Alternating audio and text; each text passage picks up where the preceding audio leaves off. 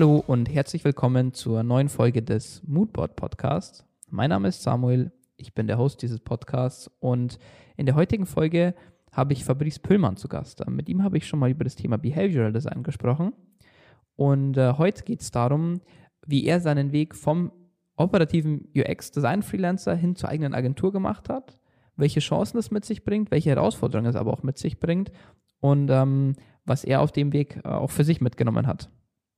Viel Spaß beim Zuhören.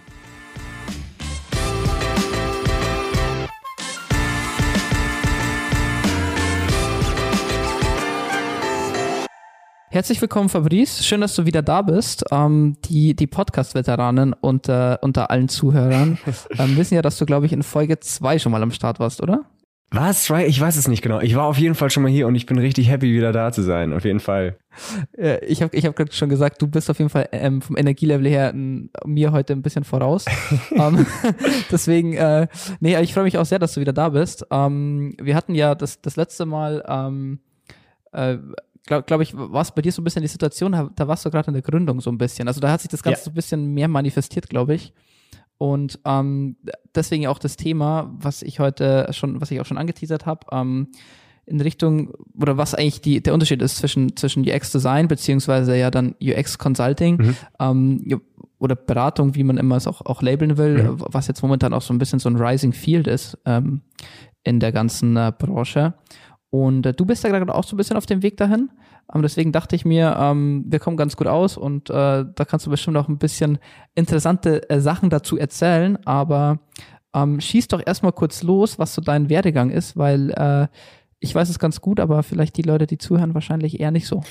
Ja, dann mache ich das doch nochmal ganz kurz. Erstmal äh, Hallihallo an alle da draußen, die zuhören und äh, sagen wir vielen lieben Dank, dass ich heute wieder im Podcast dabei sein darf. Äh, Finde ich ein super spannendes Thema. Äh, UX-Design, UX-Consulting, UX-Strategy, was ist das überhaupt? Lass uns mal vielleicht irgendwie die ganzen Wörter auseinanderdröseln. So wie ich sie verstehe, ähm, weil ich glaube, noch nichts davon steht so richtig im Duden. Ähm, also lass uns das mal aus der einen oder anderen Perspektive irgendwie uns anschauen. Ähm, ja, ganz kurz vielleicht zu mir. Mein Name ist Fabrice Pöllmann. Heute bin ich äh, Geschäftsführer und Behavioral Designer bei Hello Design. Das ist jetzt der finale Name. es hieß mal Hello Create ganz kurz zwischendurch, aber bitte alle da draußen merkt euch Hello Design. ähm, ja, auch da ein bisschen längerer iterativer Branding-Prozess, der das, der das da irgendwie mitgezogen hat. Naja, und ähm, was mache ich? Ähm, ich unterstütze Startups, äh, Mittelständler, aber auch große Konzerne dabei, äh, bessere digitale Produkte zu bauen, bessere Markenerlebnisse äh, zu bauen ähm, und bessere Kommunikation zu machen und das mit Hilfe von Behavioral Design. Was bedeutet das? Ich benutze Methoden aus der Verhaltenspsychologie und kombiniere die mit Methoden aus dem Design Thinking, aus dem ähm, kreativen und Designbereich. Ja, und versuche so ähm, User, Menschen äh, besser zu verstehen und dementsprechend auch bessere Produkte zu entwickeln. Das ist, äh, ist ein sehr guter Pitch. Wow. Ja, ich, ich, ich habe ich, ich hab überlegt, okay, schreibe ich mir den noch auf, bevor ich jetzt diesmal da bin. Genau. Nee, komm, das machen wir einfach nochmal so. Und ja, fun funktioniert ganz gut. Funktioniert ganz gut. Ja, vielleicht noch ein, also letzter Satz zum, zum Werdegang. Ich, ich habe eigentlich mal Design studiert im klassischen Sinne, also Kommunikationsdesign, ähm, war lange Freelancer ähm, in, in Agenturen, ähm, habe selber eigene kleine Kunden betreut und habe mich jetzt aber weiterentwickelt und gedacht, ah, die Vision ist ein bisschen größer, die Aufgaben werden größer, da muss doch mal irgendwie eine kleine Akademie Change, und äh, Beratung her.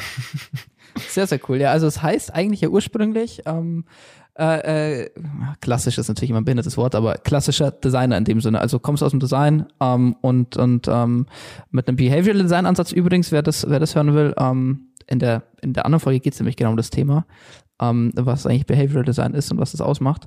Ähm, genau, heute soll es ja darum gehen, eigentlich so ein bisschen über, über, über den Weg von ähm, zum, vom Designer mehr eigentlich hin zu einer beratenden Position. Ähm, vielleicht für alle, die, die da hingehen wollen, vielleicht auch für Leute, die ähm, sagen, okay, äh, wen hole ich mir jetzt für mein Projekt an, äh, sag ich mal, mit, mit an Bord? Ähm, brauche ich eigentlich eher jemanden, der, der ähm, beratend tätig ist? Brauche ich einen Designer? Ähm, ich meine, es ist eine riesen Überschneidung, ist klar. Ähm, dementsprechend, äh, wo würdest du, sag ich mal, in der Nutshell die Grenze ziehen? Ähm, das ist, es ist wirklich, es ist, ja. es ist echt tricky, aber ich, ich versuche es mal so auseinanderzuziehen.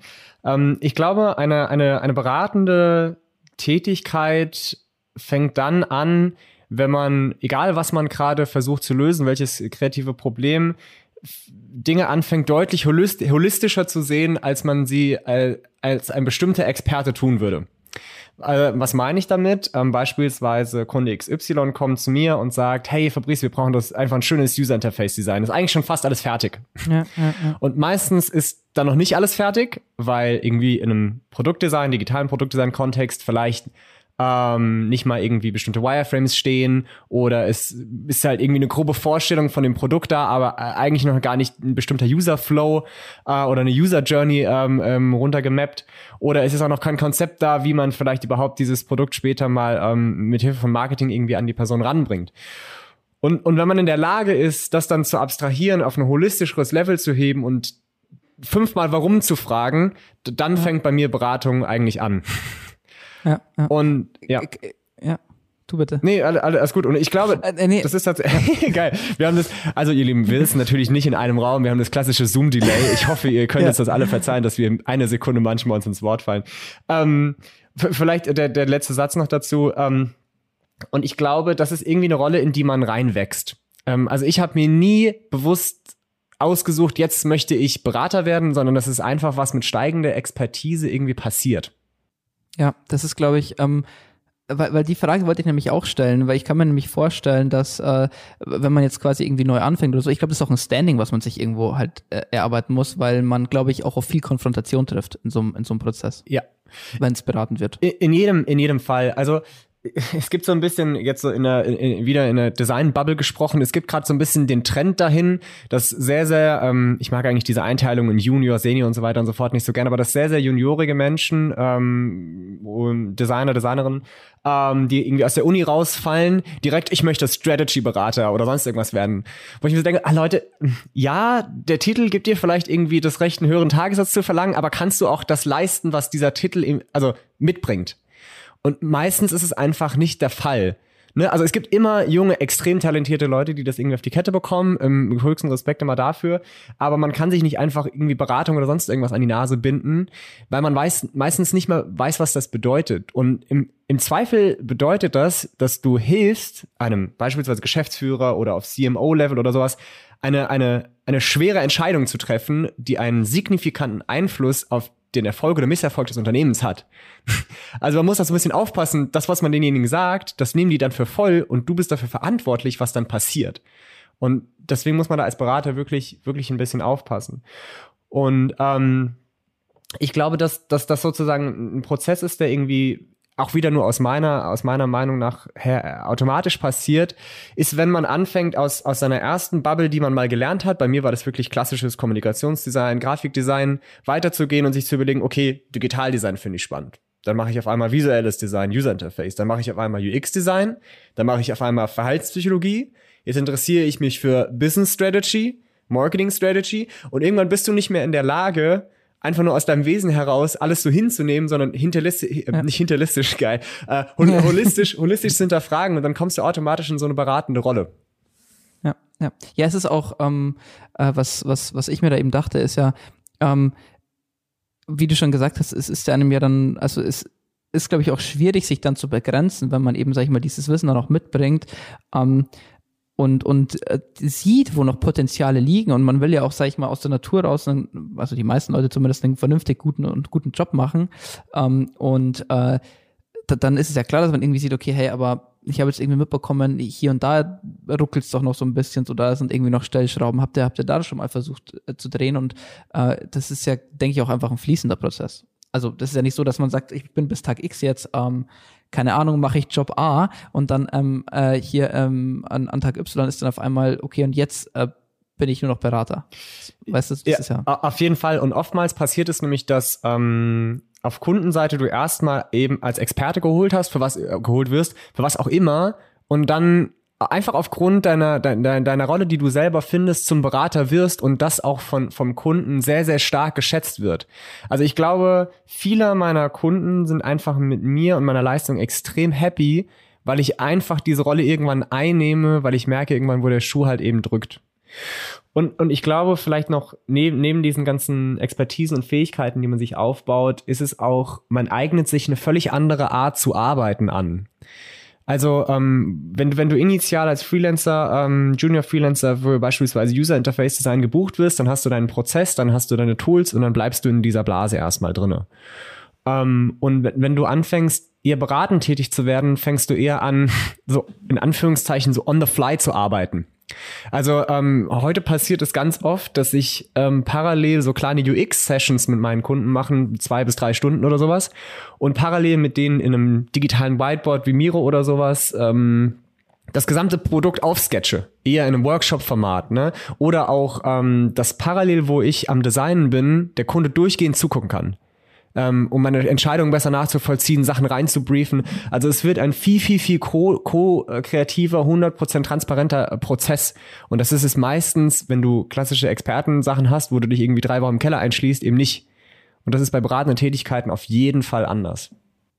Und ich denke auch, ähm, das wär, ist eigentlich eine ganz, eine ganz spannende Anknüpfung, ähm, beziehungsweise, was heißt Anknüpfung? Ich habe da nämlich noch eine sehr, sehr interessante Podcast-Folge in Planung zum Thema, ähm, ja, zum Thema kleiner Teaser an der Stelle, ähm, zum Thema Dual-Track Agile, wo man quasi sagt, okay, man, man hat dieses Feedback ähm, und, und ähm, diese, diese Discovery, die man hat, eigentlich unterwegs. Also während du quasi an diesem Konzept, wie du es jetzt gesagt hast, arbeitest, kommt eigentlich, bekommst du direkt das Feedback ähm, und auch direkt Feedback dazu, was du dann wieder mit diesem Feedback machst. Und ähm, das, das ist, glaube ich, auch ähm, ein, eine extrem effektive Arbeitsweise, vor allem in der Produktentwicklung, ähm, dann äh, um auch maßgeblich ähm, einen, einen guten Einfluss aufs Gesamtprodukt zu haben. Also ich glaube, es, es macht dir die Arbeit auch macht, ermöglicht es dir dann einen besseren Job auch zu machen, einfach am Ende des Tages.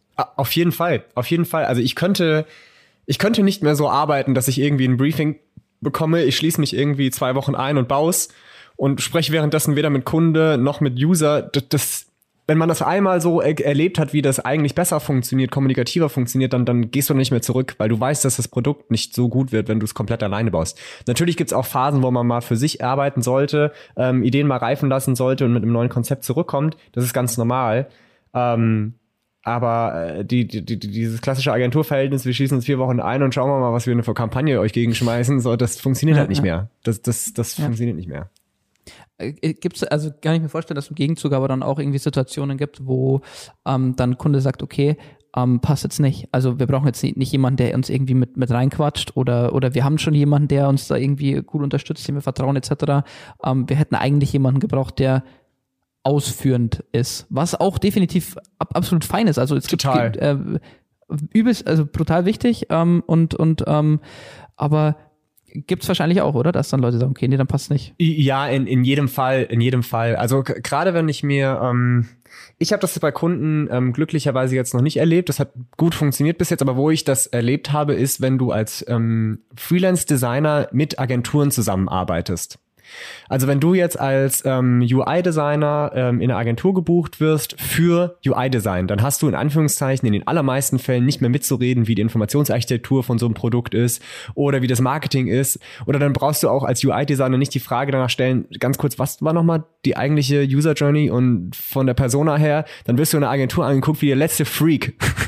so, ne? Und das, ich hab, deswegen habe ich da auch, ich habe da irgendwann nicht mehr reingepasst. Also wenn du, wenn du zu, zu wild denkst und wenn du das zu groß als Gesamtbild siehst, dann, dann passt du irgendwann nicht mehr in diese klassischen Agenturrollenverteilungen rein, weil die nicht dafür vorgesehen ja. sind meistens. Ja. Ist es dann deswegen ähm, äh, auch so, sage ich mal, dass du, dass ihr dann auch euch entschlossen habt, ihr macht es ja, also du bist ja nicht alleine, ähm, ihr, ihr supportet euch ja gegenseitig, ähm, auch wenn es dann um, um agile Themen geht, ähm, wo du noch mit Support mit, mit deiner Hand hast quasi. Ähm, ich glaube, das macht super Sinn zu sagen, ähm, hey, man, man, ähm, wenn man in eine beratende Richtung geht, dass man sich irgendwie zumindest einen Sparringspartner mit, an, mit, mit holt, ähm, weil man eben anfängt, in sehr viele Bereiche einzutauchen. Und äh, ich meine, berichtigt mich, wenn ich da falsch liege, aber ich glaube, es unfassbar schwer ist, auf allen Leveln ähm, so ein tiefgehendes Wissen und Verständnis zu haben, dass du äh, ich meine, äh, oftmals den, den, den Themen ähm, auch, auch gerecht wirst. Also. Absolut, absolut. Es, es braucht in jedem Fall noch zum einen andere Berater, die einfach einen anderen Fokus haben und dann die Experten in gewissen ähm, Bereichen. Ne? Also zum Beispiel bei einem, bei einem klassischen Relaunch von einer Webseite oder sowas, dann gibt's immer noch den SEO-Spezialisten. Ne? Also, und den muss es auch geben, weil ich kann nicht in der Tiefe SEO verstehen, aber ich weiß zumindest, dass es in einem Gesamtkontext eine extreme relevante Rolle spielt. Ne? Und, und, und, den, dann hole ich mir denjenigen einfach noch dazu. Ähm, vielleicht um nochmal diesen Kontext zu, zu klären, warum agil irgendwie noch auf dem Tisch ist. Ne? Also neben Hello Design gibt es auch noch für alle anderen da draußen, die äh, noch, noch zuhören und noch nicht abgeschaltet haben, ich weiß nicht, wie viel, 20 Minuten oder so, ähm, gibt, es, gibt es noch Hello Agile, ähm, wo ähm, wir uns darauf fokussieren und ich spreche auch von wir, weil ich da einfach auch als Mitgeschäftsführer mit drin hänge, ähm, eher auf das ähm, Trainieren und Weiterbringen von äh, agilen und New Work Methodiken. Ne? Und wir haben das damals einfach als eine super Kombi angesehen, agile Sachen mit Design zusammenzubringen, weil am Ende vom Tag wollen, will ein bestimmtes Team ein neues Produkt entwickeln. Das neue Produkt kann man mit Design geil machen. Und jetzt muss man sich nur noch die Frage stellen, okay, wie kann denn das Team am geilsten zusammenarbeiten? Und das macht agil. Und das hängt so stark miteinander zusammen, dass wir gesagt haben, okay, dort gibt es ganz, ganz viele Schnittmengen, wie man, wie man das zusammenbringen kann. Ja, und es ist, ähm, das, das ist, das ist ja auch, also ich meine, ich will jetzt nicht, ich will jetzt nicht zu viel vorspoilern, aber da, da, ähm, wie du schon gesagt hast, es hängt, sag ich mal, um, um, um das Wort Design. Ähm, es ist ja nicht jetzt in dem Fall nicht nur visuelles Design, sondern in dem Sinne ja Produktdesign oder Produktentwicklung ja, die ja teilweise gar nicht ohne, ähm, sag ich mal, kommt immer aufs Projekt und aufs Produkt drauf an und, und auf das Setup, aber das ja oftmals auch erst dann richtig gut oder richtig, richtig gut werden kann, wenn du äh, bestimmte auch, äh, ähm, sag ich mal, Arbeitsweisen dir aneignest und dann auch lebst und praktizierst, weil das natürlich sich, sich total gegenseitig bedingt auch. Ja, auf, auf, auf jeden Fall. Also grundsätzlich, das Thema Design hört, also fängt bei mir beim Visuellen überhaupt erst an. Also das ist eine kleine Bubble in diesem riesigen Kreis. Ne? Am Ende bedeutet für mich persönlich Design einfach nur solving problems creatively. That's it. Ja. So, und welche Methoden du dafür benutzt innerhalb dieses ganzen Rahmens, ähm, das sei jetzt mal dahingestellt. Ähm, aber auch, auch als Designer, und das ist ein, ähm, für, für alle Designer, die sich weiterentwickeln wollen, vielleicht Richtung Strategy oder so, ähm, wenn ihr als Designer in der Lage seid, beispielsweise agile Methoden wie Scrum oder sowas zu verstehen, dann erhöht ihr direkt euren Marktwert, weil ihr in der, viel besser in der Lage seid, mit Developern zu arbeiten, ähm, viel schneller in, in die Art und Weise, wie beispielsweise jetzt eine Software as a Service Company oder eine andere Tech Company funktioniert, versteht. Ihr könnt euch schneller in die Prozesse reindenken und seid somit automatisch wertvoller für das Unternehmen. Dementsprechend ist euer Tagessatz höher. Also wenn ihr da rein wollt, das hilft auf jeden Fall. That, that's the way. Um, ne, ich denke auch, ah, dass es, dass es vor allem momentan halt ähm, ein, ein ähm, extrem gefragtes Thema auch ist, weil ähm, jetzt, wo, sag ich mal, das ganze Thema ähm, ja, die Leute wissen jetzt, dass es hier X-Design gibt. Ähm, manche ein bisschen besser, manche, manche ein bisschen weniger gut, aber ähm, so dieses, dieses Grundverständnis, dass es da was gibt, was man irgendwie auch vielleicht mal sich angucken sollte, wenn man vernünftiges, vernünftige und nutzerzentrierte Produkte machen will, ähm, glaube ich, ist, ist, ist dann auch erst die Nachfrage richtig groß zu sagen, hey, wie, wie integriere ich das in mein, in meinen Kontext, in mein Produkt, äh, wo sind Schnittstellen und so weiter. Deswegen äh, ist das ja auch momentan so ein großes Thema, glaube ich, dass viele Leute in diese beratende Rolle auch reingehen. Ja, auf jeden Fall. Und ich glaube, es hängt auch damit zusammen, ähm, dass oftmals die, die, die, die Frage gestellt wird, so, wie zur Hölle fangen wir eigentlich an? ähm, ja. Also es gibt, es gibt oft Teams, die vielleicht bestehend sind aus jedem, jemandem, der sehr gut im Marketing ist, ein Business Strategist oder sowas, der eine Marktlücke entdeckt hat oder sowas. Und dann haben sie vielleicht noch irgendeinen, der ist halbwegs in der Lage, drei Wireframes irgendwie auf dem Papier zu pinseln. So. Und, und jetzt versuchen die damit mit den Skills ihren Entwicklern, die sie irgendwo eingekauft haben, das zu erklären, dieses Produkt. So, und wenn du da jetzt einen Design, und dieser, diesen Pain, den die haben, weil die kriegen es an die Developer nicht ähm, weiterentwickelt, genau da musst du sozusagen als UXer rein oder als Produktdesigner. Ähm, und dann kannst du nämlich den Weg aufmachen, XXXXX muss gemacht werden, damit die Entwickler genau das umsetzen können, was in eurem Kopf drinne ist. Und, und, und da kommt man automatisch auch wieder in diese beratende Rolle rein, weil du halt den Weg aufmachst. Ne? Also du, du, du musst erst sehen, okay, was ist beim Kunden da? Sind die in der Lage, Wireframes selber zu machen oder machen wir die irgendwie mit denen? Ähm, und sind die in der Lage, das an die Entwickler weiterzugeben? Oder muss ich dort noch eine Rolle spielen? Und, und das macht dich auch wieder sehr, sehr wertvoll. Ne? Ja, das, ja. das ist auch diese klassische Strategy oder beratende Rolle, die dann irgendwie ja, da, da, entsteht. Wie ist denn das? Ähm, also ich meine, um, um es mal an der Stelle kurz zusammenzufassen, am, am Ende des Tages ist, ähm, ist es meistens der Weg zu sagen, okay, man, man, man ähm, geht in dieses, man geht in dieses Feld rein, ob es jetzt von der, von der visuellen Ecke ist oder, oder ähm, von einer, von einer, einen anderen Fokus hat, wenn man meinetwegen aus, aus dem Coding vielleicht kommt. Ja, das ist erstmal erstmal dahingestellt. Aber dann zu sagen, okay, man entwickelt sich mit der Zeit, ähm, weil man eben den, den, den Blick öffnen kann, weil man eben ähm, andere Probleme erkennt, auch mit Erfahrung, die man sammelt, ähm, eignet man sich auch die äh, ähm, das Know-how anzusagen und, und, und auch die Erfahrung zu sagen, okay, hey, es gibt ja noch eine andere Stellschraube, an der, an der man drehen kann, äh, lieber Kunde. Ähm, was mich halt interessiert und auch vielleicht viele, die zuhören, ist, ähm, wie ist es dann mit, mit, mit Akquise-Geschichten? Also ich meine, wenn man so mit reinwächst, ich denke mal, der Kunde wird mitwachsen, ich meine, der sieht deine Entwicklung wahrscheinlich mit, aber wenn man jetzt natürlich irgendwie sagt, okay, ähm, man geht irgendwie neu in dieses fällt mit rein, ähm, wie es jetzt bei euch zum Beispiel jetzt, ihr bei euch war so ein bisschen der Cut auch zu sagen mit, mit der Gründung auch von Hello Design.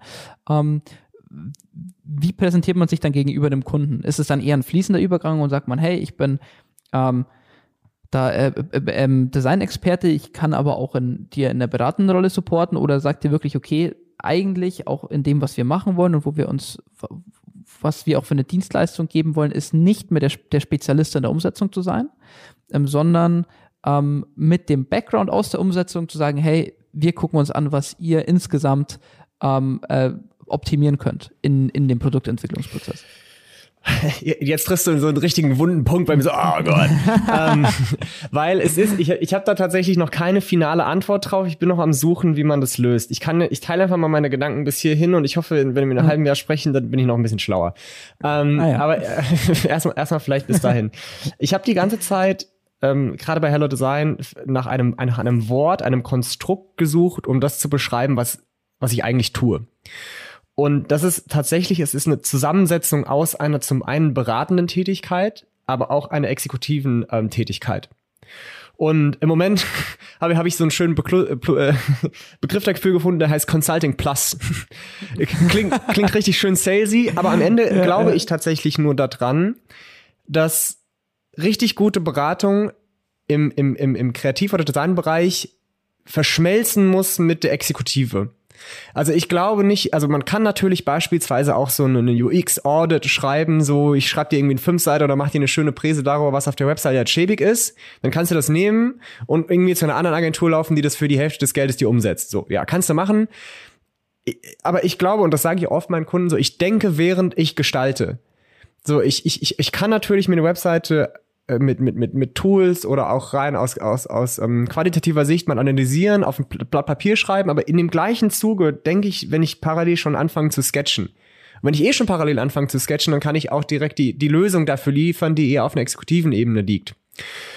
Und jetzt, jetzt stellt sich bei mir noch so ein bisschen die Frage, muss ich, muss ich diese Leistung, die ich jetzt gerade beschrieben habe, eher äh, basierend auf einem, einem bestimmten Bedürfnis, was der Kunde hat, irgendwie kommunizieren? so, ähm, oder, oder stricke ich daraus irgendwie eine, eine Leistung, ähm, die jetzt bei mir Consulting Plus heißt und das ist noch nicht geil, ja. Ähm, ja. und, und versuche das sozusagen anzubieten. Ähm, ja. Und da hänge ich gerade so ein bisschen in der Luft, aber ähm, ja, ich, ich hoffe, es wird, wird, wird klar, wo, wo, wo die Reise so ein bisschen hingehen soll. Ja.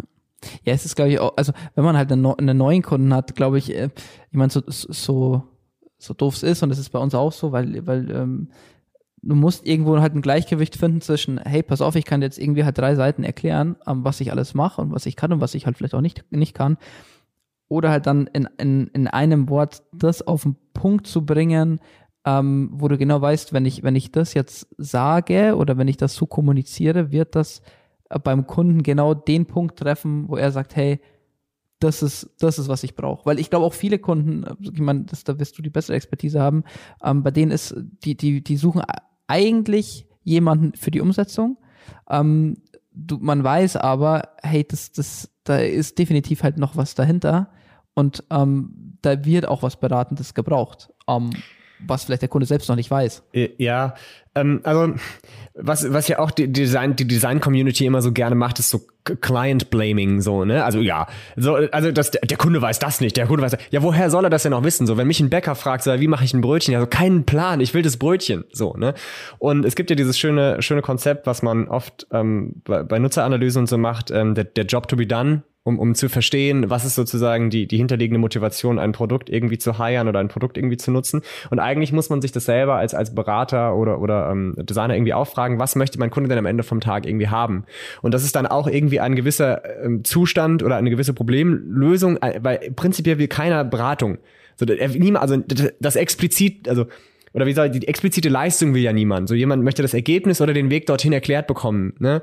Ähm, und deswegen ich, tue ich mir wirklich sehr, sehr, sehr schwer, dafür ein Wort zu finden. Und ich glaube eher mal, dass man halt irgendwie über die bestimmten Bedürfnisse da irgendwie hin muss.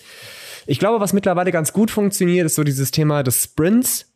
So, das haben neben Workshops so langsam die Leute verstanden, ah, okay, das ist irgendwie sowas, da kriegen wir relativ schnell in fünf, sechs, sieben, acht Tagen, je nachdem, wie derjenige das auslegt, irgendwie was hin.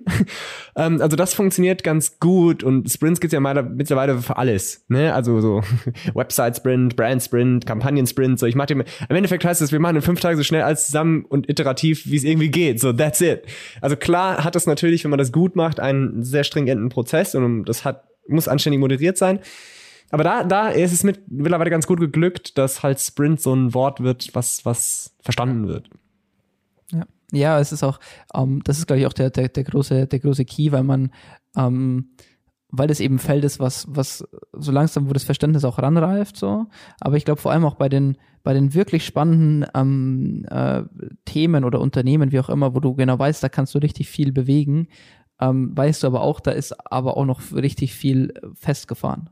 Also weißt du, und, und ähm, ich weiß nicht, ist es, ist es aus deiner Erfahrung her stressiger in, in, in, als, als, in, als in beratender Funktion, Funktion auch, auch, auch zu fungieren, da auch eine gewisse Verantwortung, sag ich mal, auch zu tragen, wie du schon gesagt hast, wenn du jetzt meinetwegen auf Management-Ebene ähm, halt, halt ein scheiß Berater bist, dann ähm, werden halt vielleicht auch am Ende des Tages äh, die falschen Entscheidungen getroffen. Ja, also, also im Endeffekt, ja, klar, das ist irgendwie stressig aber ähm, auch da geht es halt wieder um Vertrauen oder Vertrauen mit der Zeit halt irgendwie aufbauen. Ne? Also wenn du Höhe ab Höhe, Schritt für Schritt ähm, erläuterst, warum du Entscheidungen triffst und dann diese auch irgendwie gut evaluieren kannst, dann, dann, dann ist das, glaube ich, eigentlich immer eine, eine schöne Sache. Ne? Also eigentlich ist es meistens eher schlimmer, wenn du irgendwie zehn Leute in, in einen Raum steckst, wo alle glauben, sie sind die Schlausten. so, dann ist es eigentlich viel stressiger, weil jeder dann versucht, seine Meinung da irgendwie durchzudrücken. Ähm, deswegen arbeite ich ehrlich gesagt auch gerne mit Leuten zusammen, die vielleicht eben nicht wissen, was sie genau da machen. Und solange du dann auf Augenhöhe irgendwie kommunizierst, sind alle viel, viel glücklicher und so entstehen halt irgendwie gute ähm, Relationships. Was ist da für das deutsche Wort? Ich habe schon wieder viel zu viel äh, Beziehung. Beziehung. Ja. Ich habe schon viel zu viel Englisch wahrscheinlich hier wieder drin. Ähm, und dann, dann entstehen irgendwie schöne, schöne, schöne Beziehungen halt irgendwie in, in, in den Teams. Und ähm, was da auch aber eine spannende Sache ist, weil du gerade eben gesagt hast, ähm, dass, dass da noch Nachholbedarf ist. Oftmals hängt es stark zusammen, ähm, und jetzt kommt so ein bisschen wieder diese, diese, dieser Schlüssel zwischen Agilität und, und, und Design. Wenn Teams nicht agil arbeiten und jetzt nicht im Sinne von, wir benutzen irgendwie eine bestimmte Methode wie Scrum, sondern das kulturell und vom Mindset nicht ähm, angekommen ist, dann sind sie meistens auch noch nicht so weit, User Experience Design, Kundenzentrierung und so weiter und so fort zu verstehen. Weil du musst ja erstmal bei dir selber in der Lage sein, das zu verinnerlichen und selber so zu arbeiten. Ähm, und dann kannst du es auch auf deine Kunden transportieren. Ich verstehe also quasi so der, der, der Aspekt der sag ich mal, der, der kulturelle oder ich meine, UX-Strategie ist ja auch wieder so, so ein Thema. Ähm, hatten wir auch tatsächlich auch schon mal, mal im Podcast, ähm, wie, wie man das verankern kann, aber ähm, ist tatsächlich ein, also echt, echt, echt ein spannender Punkt. Ist es dann bei dir so, dass du ähm, sage ich mal, wenn du jetzt bei einem Kunden hast und merkst, hey, irgendwie die wissen, da ist, meistens ist es ja sowieso immer ein, ein, Zwischen, also die Wahrheit liegt immer irgendwo dazwischen, man, man hat es irgendwie verinnerlicht, irgendwie aber auch nicht, oder vielleicht nicht in der Tiefe, oder vielleicht nur ein paar Leute. Ähm, wie tief geht, wie, wie, tief geht ihr in die, da in die, auch in, in, den kulturellen, äh, in die kulturellen Thematiken mit ran? Äh, ähm, so tief wie irgendwie es geht. so, ne? Also gerade, ähm, da auch wieder eine spannende Sache. Ähm, David und Christian, meine Co-Founder mit Hello Hello Agile, die würden, würde ich sagen, sind im Moment eher in den kulturellen Themen drin als ich, ähm, weil tatsächlich ich mich im Moment auch auf ähm, die, die, die Produktdesign-Sachen und auf die Brand-Sachen ähm, fokussiere. Aber sobald beispielsweise ähm, du das Thema OKRs, Objectives and Key Results, ne, eine Zielsetzung und oder eine Zielmanagement-Methode am Ende vom Tag in die Teams reinbringst, kommt auf einmal das Thema Vision. So, ein Thema Vision hat natürlich stark was mit der Brand zu tun. Und auf einmal hänge ich da wieder mit drinne. Ähm, und was auch äh, super spannend ist, wenn du dich mit Verhaltenspsychologie und, und, und Behavioral Design auseinandersetzt, dann kommst du zwangsläufig an den Punkt, wo du auch so kulturelle Gefüge ähm, verstehst und warum Menschen sich entscheiden, wie sie sich in Teams entscheiden und warum sie bestimmte Methoden nicht annehmen und so mischt mascht ähm, man das da auch irgendwie zusammen. Aber klar, kulturelle Themen kann man da in jedem Fall auch angehen, aber die sind sehr, sehr, sehr schwer zu erfassen und auch ja. zu, zu, zu, zu ändern, gerade von außen. Yeah. Ne?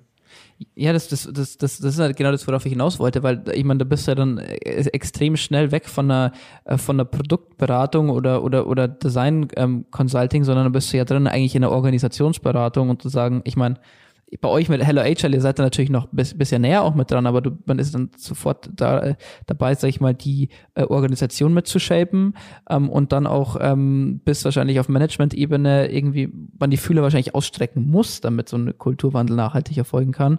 Ähm, mit dem man sich dann auch noch beschäftigen äh, darf oder muss, je nachdem, wie man es sieht. Ne? ja. ja, auf jeden Fall. Also ähm, das da vielleicht auch nochmal du, wenn, wenn, wenn Kultur muss, muss auf, auf C, also wenn wir irgendwie schön so, ja, äh, ja Slang, Business Slang, ja, ja. Muss, muss, muss halt so auf C-Ebene gelebt sein und auch vorgelebt werden. So, die müssen Bock darauf haben, das zu ändern. Und wenn das, wenn das da nicht nicht drinne ist, dann, dann ist das, glaube ich, sehr, sehr schwierig. Klar kannst du irgendwie so mit, mit kleineren Schimpfworten, also Arbeitsgruppen oder so Projektteams oder sowas, sowas starten und die können erste Ergebnisse machen und das dann von, von klein auf, von den kleinen Teams nach oben tragen, wenn man, wenn man jetzt von hierarchisch organisierten ähm, Unternehmen irgendwie spricht. Und Ne, also du, du kannst nicht einfach so irgendwie auf, auf, auf so ein, so ein CEO rennen, so, ja, wir machen jetzt Kundenzentrierung bei Ihnen, so, ne, oder das Team muss erst einmal irgendwie kundenzentriert arbeiten, muss Ergebnisse geliefert haben und vielleicht mit dieser ganzen Energie gehst du dann nach oben. Und dann, dann kriegt man das irgendwie, kriegt man das irgendwie so hin. Was, was nie funktioniert, ist, ist vor allem im kulturellen Bereich, halt so auf Biegen und Brechen, wir machen jetzt diese Kulturinitiativen und so, so, pff, also, also das kriegst du ja im privaten Bereich auch nicht hin. Also du kannst ja nicht deine, zu deinen Freunden so, ja, wir werden jetzt hier alle Hippies oder so, da hält ja auch keiner dran. Also, ja. Nee, das ist, ähm, ich, ich, ich hatte die Erfahrung mal, als ich ähm, meine Ausbildung gemacht habe, um ja, irgendwo auch, auch im, im Culture, im Culture-Team gewesen damals. Ähm, oder wie hieß es, glaube ich, Change, Change Management Team, wie auch immer. Ähm, und das war, das war so ein dedizierter Haufen von, weiß ich nicht, fünf, fünf Leuten oder zehn Leuten. Und die sollten dann in, in 200.000 Personen Weltkonzern einfach mal kurz einen Kulturwandel machen. So ist halt dann so. Und deswegen, das ist, glaube ich, genau der spannende Punkt auch, wo ihr, sag ich mal, einen extrem großen Hebel, glaube ich, habt, meiner Meinung nach. Weil, weil du natürlich die Möglichkeit hast zu sagen, hey, ähm, zum einen, du, du, du lieferst, sag ich mal, Ergebnisse, mit denen man dann belegen kann und sagen kann, hey, passt auf, wir haben das jetzt hier mal gemacht. Guck mal, was dabei Gutes rausgekommen ist und dann zum Zweiten aber auch durch deine Erfahrung, durch eben die, die, die ähm, beratende Tätigkeit dann aber auch sagen kannst, hey, probiert das doch mal in der anderen Abteilung auch so zu machen oder probiert das mal auf nächster Management, wenn man jetzt irgendwie ähm, hierarchischer, von hierarchischen Strukturen spricht, auf nächster Management eben das auch zu machen, weil man hat immer diesen ähm, äh, sag ich mal so, diesen, diesen Proof of Concept eigentlich zu sagen, hey, pass auf, wir haben hier ein vernünftiges Produkt gebaut, was offensichtlich beim Nutzer extrem gut ankommt, weil wir das so gemacht haben, wie, wie wir es gemacht haben. Wollt ihr das nicht irgendwie, also weißt du, so dann doch von, von unten irgendwie das nach oben zu tragen, ähm, glaube ich schon, dass ihr dann, dann relativ, relativ guten Hebel auch habt und äh, da sehr tief auch mit Organisationen quasi mit oder was bewegen könnt, um es mal so heroisch zu sagen. Ja, auf jeden Fall. Auf jeden Fall. Wo, wo würdest du sagen, sind so die, ähm, was ist so die, die krasseste Challenge auch, sage ich mal so, von, von, dir, von der Arbeitsweise her zu sagen, ähm, hey, ich bin jetzt dedizierter Berater irgendwo, ähm, es wird auch beim Kunden so gesehen, ähm, um das, um dem dann auch gerecht zu werden? Oder ist das was, was man automatisch dann irgendwie immer beibehält? Oder ist es schon auch manchmal so, dass du irgendwie gesagt hast, okay, shit, ich drifte so in, in, wieder in meine eigene Bubble ab und, und mache nur so mein Ding. Passiert das oder? Also grundsätzlich tue ich mich immer noch mit dem mit dem ähm, Begriff Berater so ein bisschen schwer, ehrlich gesagt. Also ja, ich, aber es ist nicht, also nicht schlimm, dass du den, dass du den erwähnst oder irgendwie das so betitelst. Ne? Also zum Beispiel irgend, ja, also Christian oder sowas, irgendein Co-Founder, der sieht sich klar als Berater. So also für mich ist das als Designer, der mit einer klassischen Designausbildung sagt, ich ich bin Designer, so ich baue als Stuff, so nicht ich. Also und klar bin ich dann irgendwie parallel Berater, aber nur weil ich in diese Rolle reinschlüpfe dann. Aber ähm, ja, also wo man immer so natürlich ein bisschen aufpassen muss, ist, dass man seine äh, persönlichen Werte, die, die man vertritt, ähm, zu sehr versucht, in, ins Unternehmen reinzudrücken. Was meine ich konkret damit? Wenn ich jetzt irgendwie als UX Designer, UX-Berater, UX-Strategy da irgendwie reingehe in so ein Unternehmen, dann hast du natürlich den Anspruch, ein, ein, eine Software, eine Website, eine Brand so nutzerzentriert zu gestalten, wie es irgendwie geht. Und, und da muss man immer so ein bisschen aufpassen, dass man das in einem Verhältnis macht, was für das jeweilige Unternehmen halt an, angemessen ist. Ne? Also ähm, vielleicht ein Unternehmen, was überhaupt nicht kundenzentriert arbeitet, das kannst du nicht direkt auf links drehen äh, und alle Prozesse umstellen, dass alles kundenzentriert wird, sondern du musst so peu à peu da irgendwie reingehen. Und da muss man immer so ein bisschen aufpassen, dass man sich und seine eigenen Wertevorstellungen, wie halt Unternehmen zu laufen haben, nach was sie sich ausrichten sollten, zurücknimmt. Ähm, ja, weil es dann vielleicht einfach nicht, nicht zum, zum, zum Unternehmen irgendwie passt. Ja, ja, es ist ähm, wahrscheinlich dann auch eine, eine Frage äh, zu sagen, okay, ähm, passt man dann vielleicht auch sogar ähm, als, als äh, sag ich mal, Dienstleister jetzt in dem Falle in, in eurer Position und als Unternehmen überhaupt, sag ich mal, von, von der Arbeitsweise zusammen, damit man dann nicht irgendwie total in einen, also man muss, glaube ich, auch einfach gut miteinander auskommen, vor allem wenn man äh, dann irgendwie ähm, mit, mitredet. Ja, auf, bei, auf, bei auf jeden Fall. Entscheidungen. Auf, auf jeden Fall. Und ich könnte mir auch vorstellen, dass es bestimmt Unternehmen da draus, draußen gibt, die könnten mir nicht zusammenarbeiten. So, ähm, aber das ist ganz normal. So, also du kannst ja auch in deinem privaten Leben nicht mit jedem irgendwie. Und ähm, genauso ist das ja auch mit Unternehmen. Und, so, und solange man das Testphasen hat, sich am Anfang irgendwie abtastet, passt das, passt das nicht gut, ähm, dann, dann ist das völlig, völlig in Ordnung, dass es auch manchmal passieren kann, dass es halt eben nicht passt. Ne? Also ähm, ich, das hat ganz viel mit, mit, mit dann Werten und Kultur und so weiter und so fort zu tun, ne? dass, dass, dass das dann eben funktioniert oder eben nicht funktioniert. Wie ist es bei euch mit den, ähm, bei den Projekten? Ist es, ist es so, dass ihr ähm, da in, in der Regel beim, beim Kunden dann sagt, okay, hey, pass auf, äh, wir, wir wollen jetzt diesen Weg irgendwie gemeinsam gehen. Man hat jetzt irgendwie schon ein paar Projekte miteinander gemacht. Vor allem, wenn es dann, sage ich mal, in so einen Culture Change auch mit reingeht, den man ja dann möglicherweise, sage ich mal, in eurer Position auch mit begleiten kann, ähm, sind dann wahrscheinlich auch immer sehr, sehr, sehr langfristige, ähm, sage ich mal, Kooperationen, die oder halt, ich will es jetzt nicht Projekt nennen, weil es in dem Sinne ja kein Projekt ist, aber zu sagen, okay, man, man, man hat die Connection auch sehr, sehr lange mit einem Kunden, weil man dann eben genau weiß, man harmoniert miteinander, das gegenseitige Vertrauen ist da und, und ähm, ihr seid dann auch, äh, habt dann natürlich auch irgendwo das Standing, weil es auch in, in der Vergangenheit so gut funktioniert hat oder habt ihr auch einfach so irgendwie so kurze ähm, Kurzprojekte, wo es dann heißt, hey, äh, äh, sag mir mal kurz, ich XY machen soll und dann, und dann geh bitte wieder so, nach dem Motto. Also ich glaube, äh, ehrlich gesagt haben wir beides. Also auf der einen Seite, was wir einmal haben, sind solche äh, Initialen oder ein, ein ein, ein, einfachen ein Workshops beispielsweise. Also das eine, ähm, es gibt explizit genau dieses eine Problem zu lösen. Ein Workshop da rein, äh, einen Tag Vorbereitung, einen Tag Nachbereitung, zack, Problem gelöst. Ciao, that's it. Ähm, haben wir genauso wie wir ähm, beispielsweise ganze ähm, Agilisierungsprozesse in Unternehmen begleiten. Ne? Angefangen von, wie, was heißt bei uns überhaupt Agilität? Workshop 1 bis irgendwie zwei Jahre später ähm, Trainingskonzepte oder Train-the-Trainer-Konzepte für beispielsweise irgendwie Scrum Master oder sowas. Oder initial holt mich jemand rein, ähm, erstmal jetzt im Design-Kontext wieder gesprochen, ähm, wir, Fabrice, kannst du uns bitte irgendwie die und die Wireframes irgendwie mal kurz umsetzen? Ähm, und dann merkt man, oh wow, da geht ja noch viel mehr und ich bringe noch zehn Themen rein und dann sind wir auf einmal äh, zwei oder ein Jahr später äh, und haben irgendwie gemeinsam die neue Business Strategy äh, für, für das gesamte Produkt gestaltet.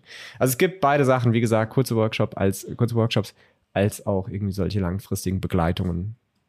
Ich, ich glaube auch, dass das, das ist, wieso du oder was, glaube ich, der größte Unterschied auch ist zum, zum ganzen Thema Beratung, wenn man sich jetzt mal irgendwie wie so ein, wie so ein, wie so ein Strategieladen vorstellt, ist, ist es, also, wo man sagt, hey, ich rufe jetzt mal irgendwie kurz, weiß ich nicht, Boston Consulting Group an ähm, und, und hau da irgendwie, eine, weiß ich nicht, eine Viertelmillion raus, die machen mir jetzt mal kurz irgendwie einen, einen, einen Culture, äh, keine Ahnung, drehen mal kurz das Unternehmen auf links so ungefähr. Ähm, das ist ja eigentlich ein ganz ein anderer Approach, wo du sagst, hey, um, lass uns doch irgendwie das, das langsam mal zusammen machen, weil ich, ich will nicht überfordert werden mit, mit, mit euch, weil man natürlich auch den Kunden erst irgendwie kennenlernen muss, aber der Kunde will auch nicht überfordert werden mit, ähm, hey, mach das so, wir haben das schon da so gemacht und diese Abteilung müsst ihr so machen und das müsst ihr weg lassen und das müsst ihr noch mit dazu machen, äh, hilft ja keinem was. Oder beziehungsweise würde wahrscheinlich auf so viel Reibung stoßen, dass es für, für niemanden mehr wirklich Sinn macht. Auf, auf jeden Fall. Ich meine, wir haben unsere, unsere Frameworks, wir haben unsere ungefähren Rahmenbedingungen und Erfahrungen, wie man strategisch das Sachen angehen kann. Aber am Ende neben den Trainings, die wir anbieten, sind viele Sachen 100% customized. Ne, weil, ähm, und, und, da, und da schließt sich jetzt auch wieder so ein bisschen der Kreis zu kundenzentriertem Arbeiten, was man selber versucht, in Projekte reinzubringen, dass man das selber tut, nämlich der Aufbau von, von Empathie in, in, in, im, im Gesamtkontext. Du musst ja erstmal verstehen, wie, wie funktioniert diese Organisation? Wie funktionieren die verschiedenen Teams miteinander? Wie, verschieden, wie sind die verschiedenen Menschen dort irgendwie verteilt? Und das braucht einfach seine Zeit, aber ich glaube daran, dass umso mehr customized das ist, umso besser wird das Ergebnis. Und da auch lieber mal einen Gang zurückgeschalten, weil es muss auch nicht immer alles morgen direkt fertig sein, wenn es dann nämlich hinten raus auseinanderfällt. Das macht keinen Sinn. Ja, das ist, glaube ich, ähm, würde mir zum Beispiel jetzt in so einem, in, in so einer Thematik unfassbar schwer fallen, dass man, ähm, und ich kann mir vorstellen, dass es auch vielen Kunden so geht, dass man die, äh, die Früchte erst extrem viel später auch erntet. Also, weißt du, man, man, man macht, glaube ich, sehr viel Invest auch. Ähm, und deswegen ist es, glaube ich, glaube ich, erfordert es auch so viel Vertrauen und auch, sag ich mal, von eurer Seite jetzt, wenn man ähm, ich will nicht wieder das Wort Berater nehmen, aber sag ich mal so in der, in der, im, im, im, Produktdesign oder im, im UX-Design sagt, okay, ähm, man gibt auch Impulse über die reine operative Tätigkeit hinaus. Ähm, deswegen glaube ich, erfordert das auch so viel Vertrauen und, und Empathie, weil man oftmals nicht sofort sehen kann, wo was dann am Ende hinten, hinten bei rauskommt. Also es ist meistens eher der Longshot dann, den man auf, auf den man dann merkt, okay, hey, das war wirklich gut, was die Jungs da gemacht haben. Ja, das, das auf jeden Fall. Also äh, so, wenn man wenn man es im Big Picture sieht, auf jeden Fall. Aber was man immer halt machen kann, du, du merkst, oder was ich oft höre, wenn, gerade wenn du so im, im, Kon im Konzernlevel oder sowas zusammenarbeitest, ähm, boah, nach dem Workshop, da, da ist ja richtig was rumgekommen, wir haben nur eine Stunde gearbeitet. Also das ist oftmals, ähm, Leute sind den, den, den, den Speed, wie schnell du eigentlich Sachen auf den Tisch kriegst, nicht gewöhnt. Ähm, und wenn du halt so in so einem, in so einem Branding, Branding beispielsweise, der irgendwie zwei Stunden gehst, so, so, so ein paar Moodboards zusammenknallst, irgendwie eine kleine Strategie hast und irgendwie schon was Handfestes hast, da sind viele Leute immer sehr stark beeindruckt von. Und so kannst du ein, ein, diese erst vielleicht langfristig spürbaren Veränderungen kurzfristig ähm, direkt erlebbar machen. Und das ist eigentlich ganz cool. Und das sind irgendwie immer schöne, schöne, schöne Erlebnisse, die man da irgendwie hat. Um, ähm, was würdest du so als abschließende Frage, was würdest du so ähm, jemandem raten, der jetzt irgendwie sagt, hey, äh, ich habe mich jetzt irgendwie, keine Ahnung, ich bin vielleicht schon seit ein paar Jahren jetzt irgendwie Designer, ähm, habe aber irgendwie Bock, da auch ein bisschen mehr zu bewegen bei den Kunden. Das ist ja immer auch oftmals das große Thema, wieso, wieso, wo auch, glaube ich, viele Freelancer mit hadern, weil sie sagen, hey, irgendwie, ähm, ich, ich mache nur das und wenn man irgendwie dann mal ähm, Ideen hat, die mit einbringen will, dann, ähm, dann wird abgeblockt oder keine Ahnung, wo vielleicht ein bisschen Frustration da ist. Hast du irgendwie so, also wie würdest du an sowas rangehen, beziehungsweise wie hat es bei dir gut funktioniert?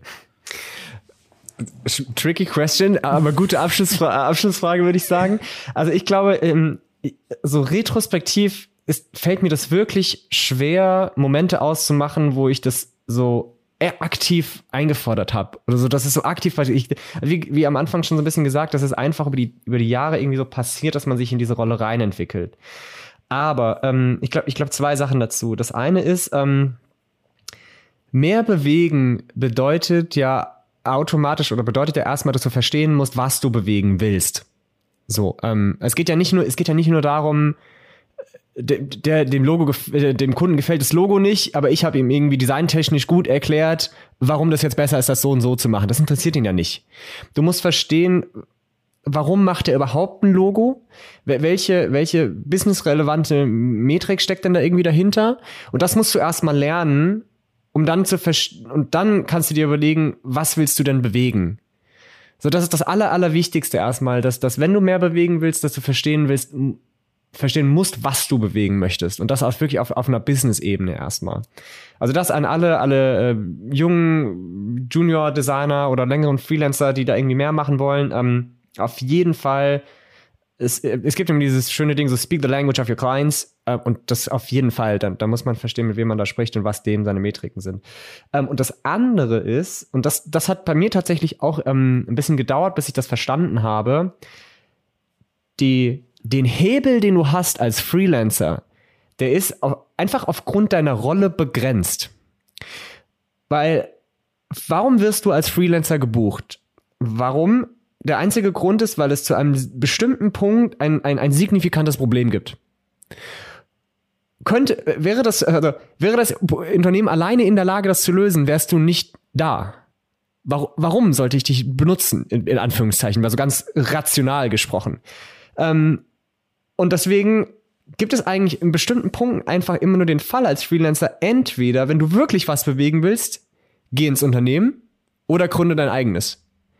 Weil du, du einfach de facto als Freelancer, es sei denn, es gibt manchmal so freakige Langzeitbuchungen über drei Jahre, was immer ja so ein bisschen semi-geil ist, aber ähm, du, du, du bist einfach in einer Rolle, wo du nicht langfristig Veränderungen ähm, äh, treiben sollst auch, weil ne, ähm, das heißt nicht, dass bestimmte Freelancer und bestimmte Berater äh, bestimmte Hebel machen und dann ändert sich eine ganze Menge. Das, das meine ich überhaupt nicht damit. Es geht einfach nur darum, dass die Rolle einfach eine andere ist. Die ist dies für den Moment und ähm, am besten heiert sich so eine Company dann eine komplette Designmannschaft, die das dann selber lösen und die haben den Hebel.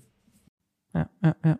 Das ist ein echt, echt guter Punkt. Also das ist, wirklich, das ist ein wirklich guter Punkt, ähm, weil man auch das Standing einfach nicht hat, glaube ich dann. Und Ah, ja, äh, nee, also gut, guter Schlusspunkt. Ähm, ich will auch gar nicht mehr ganz, ganz viel, ganz, ganz so viel nachschießen. Ähm, es, es hat mich wie immer sehr, sehr gefreut, dass du da warst. Ähm, es hat mir sehr Spaß gemacht und äh, ich muss sagen, ich gehe ich gehe mit neuer, neuer Energie in den Feierabend jetzt dann. Ähm, dementsprechend, ja, ich hoffe, es hat euch allen Spaß gemacht beim Zuhören und ähm, bis zum nächsten Mal. Bis zum nächsten Mal. Vielen lieben Dank fürs Zuhören. Ähm, ciao, ciao.